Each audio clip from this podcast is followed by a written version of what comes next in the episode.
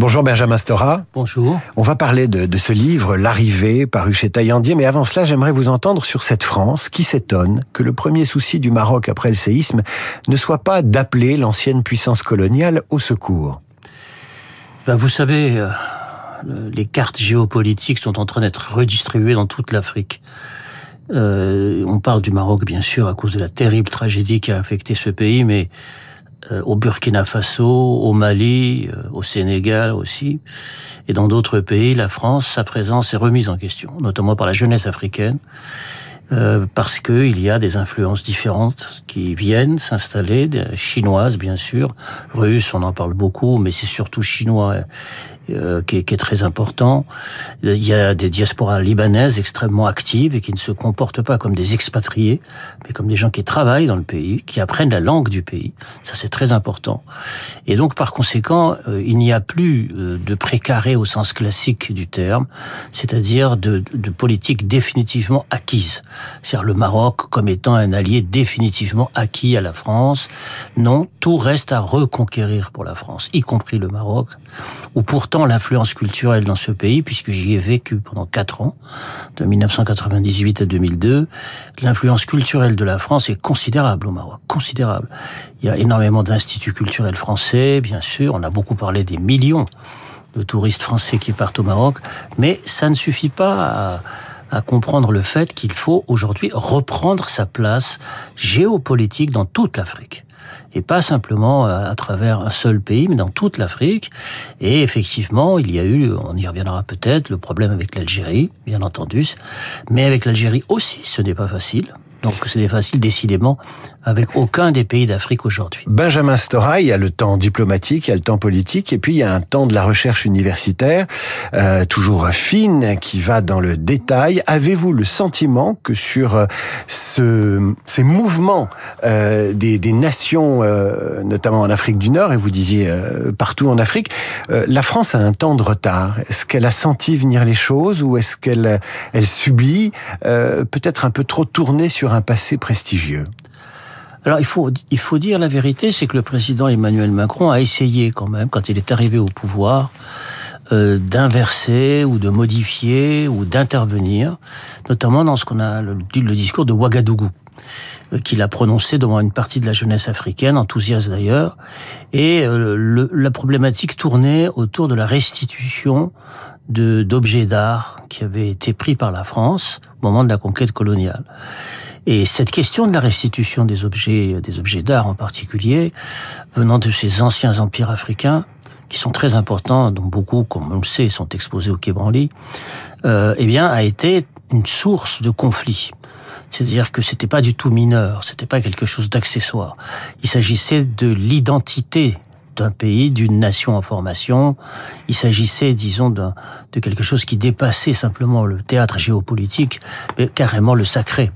Et il y a, par conséquent, pour la France, à reconsidérer, à se repositionner et à reconquérir tous ces territoires sur le plan culturel, en faisant un geste, des gestes, plusieurs gestes. Et malheureusement, euh, l'opinion publique française c'est de mon point de vue. Hein. Malheureusement, l'opinion publique française euh, ne, ne sait pas ou ne comprend pas suffisamment que toutes les paroles qui sont prononcées en France contre l'immigration africaine en particulier, eh bien, blesse aussi les Africains. Benjamin Stora, vous travaillez depuis des dizaines d'années sur la mémoire de la guerre d'Algérie, sur le sort des pieds noirs. Le 27 août dernier, la France a encore assoupli l'accès aux archives de la guerre d'Algérie, complétant l'ouverture des archives judiciaires décidées en 2021.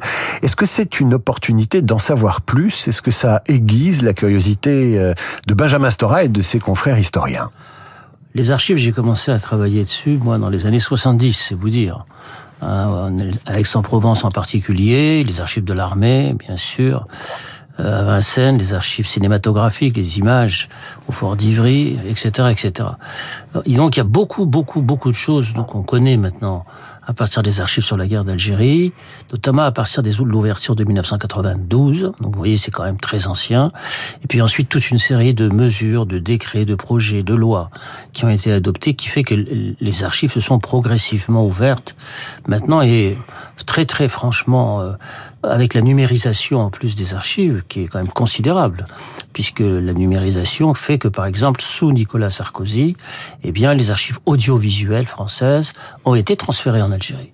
Les archives de l'INA, ça, peu de gens le savent. Donc l'ouverture des archives euh, est interprétée positivement par Alger sur un plan politique eh ben non, parce que en fait, euh, la question c'est que il voudrait. Bon, ça c'est un, c'est peut-être une anecdote entre guillemets que je livre, c'est que en fait, euh, les autorités algériennes réclament souvent les originaux des archives et non pas les transferts numériques d'archives.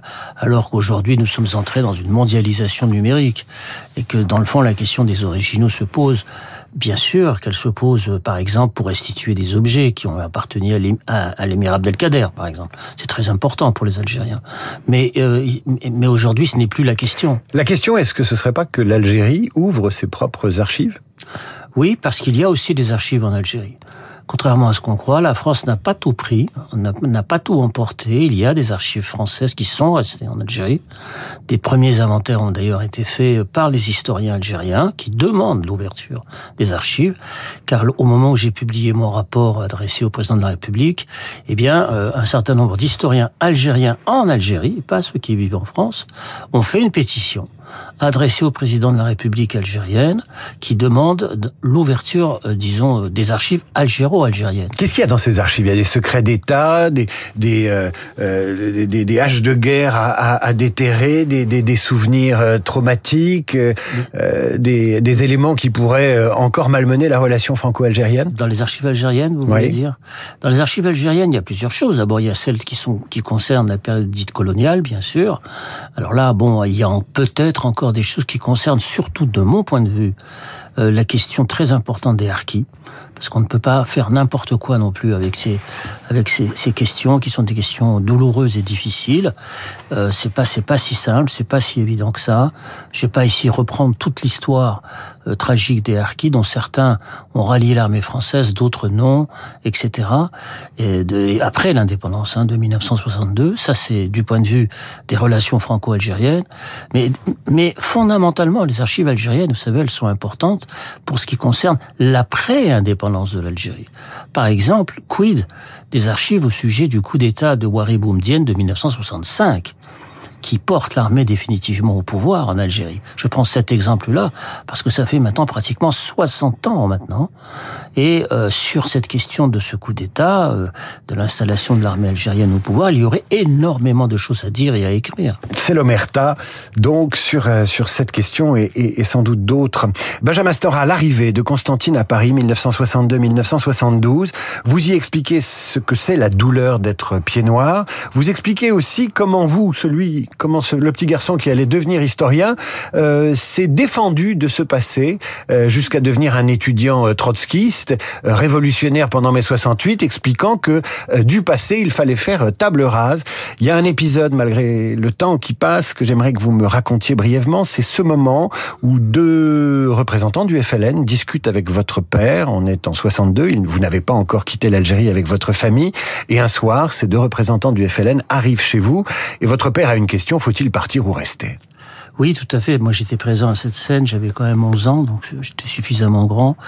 Mon père connaissait bien hein, des, dirigeants du FLN, puisqu'il était issu d'une famille des Aurès en particulier. Et il leur a posé la question en particulier sur le problème du statut des Juifs en France dans la, dans la future euh, société de l'État-nation. Et ils n'ont pas véritablement répondu sur ce statut, c'est-à-dire le fait d'être à égalité citoyenne avec l'ensemble, disons, des membres de la société. Et dans le fond, les, Juifs d'Algérie en particulier ne voulaient pas revenir au statut, entre guillemets, de dhimmi, c'est-à-dire de sujet.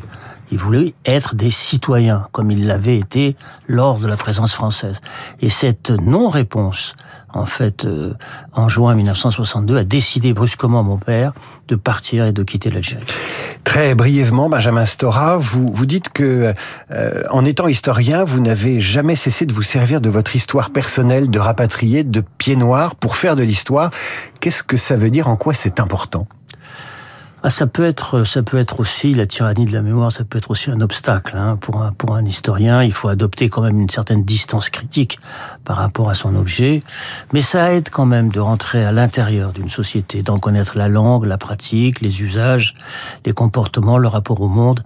C'est quand même quelque chose d'important. Or, bien sûr, et c'est normal, de plus en plus de chercheurs aujourd'hui en France en particulier sont nés dans tous ces pays. Ils sont nés en France tout simplement, et donc il y a effectivement de moins en moins de subjectivité euh, dans, ces, dans ces histoires, dans ces écritures d'histoire.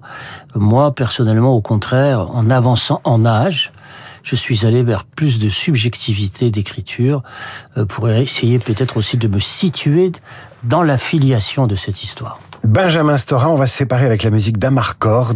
Elle pourrait introduire la lecture de ce livre puisqu'elle elle raconte aussi le, le détachement et, et, la patrie qu'on quitte. Vous la citez euh, en introduction de ce livre. Merci d'être venu sur Radio Classique ce matin. Je rappelle euh, le titre L'arrivée de Constantine à Paris, 1962-1972. Il arrive avec sous le bras les journaux. Hervé Gattegno à suivre avec sa revue de presse, mais juste avant le rappel des titres.